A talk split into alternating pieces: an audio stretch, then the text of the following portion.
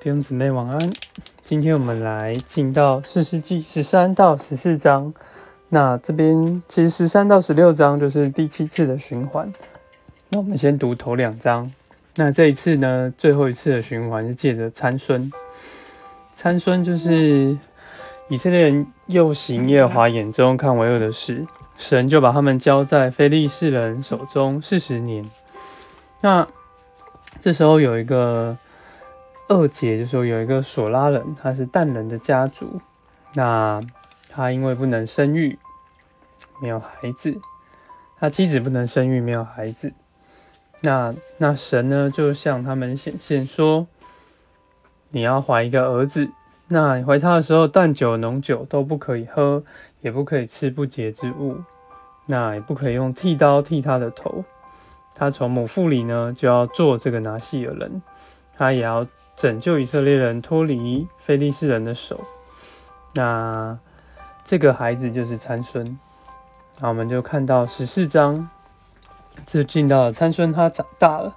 可是我们看他的作为，并没有一个神人的样子，反而他是蛮蛮有自己的一些想法，可能是被宠坏了。他没有这样的。这个以神为他的来寻求神来做他生活的引导，所以我们看到一节，诶，他看到一个女子是非利士人的女儿，他就想要把她娶走。那我们在这里看到这个，他他父母当然有点反对，说你在以色列人中都没有人是娶非利士人这个未收割礼的，那你怎么会想要娶她呢？哎，但是参孙还是想要娶她。那四节可以看到说，这其实也是神的意思，因为他也要攻击这个非利士人。那我们看见这个在十四章十一节开始，因为他要娶那个女子，他们就摆设筵席，那有三十个伴友陪着他。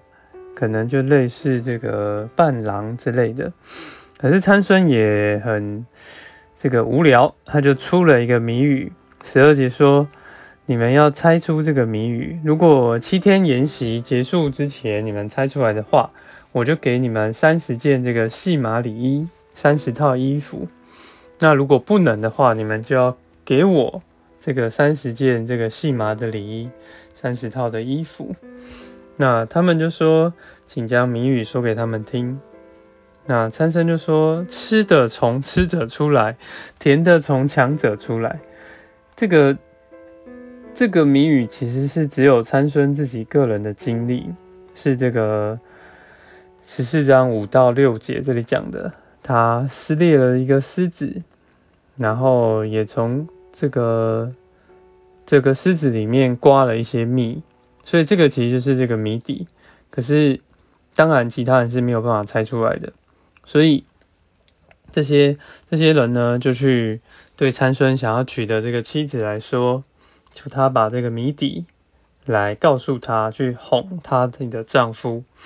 那参孙的妻子呢，就在他的就在参孙面前一直哭哭啼啼的说：“你是恨我，不是爱我吧？”因为你出了这样的谜语，让他们答不出来。那最后第七天呢，他就逼着参孙，参孙也告诉他了。参孙也告诉他的妻子。可是呢，第七日呢，就看见这些城里的人对参孙说，说出了答案：有什么比蜜还甜？什么比狮子还强呢？那参孙的回答说：你们若非用我的母牛堵耕地，就说不出我的谜底。那其实意思就是，我的母牛犊就是指他的妻子，所以参孙在这里是很生气，好像说你们就是使用了我的妻子，然后来说出套出我的答案。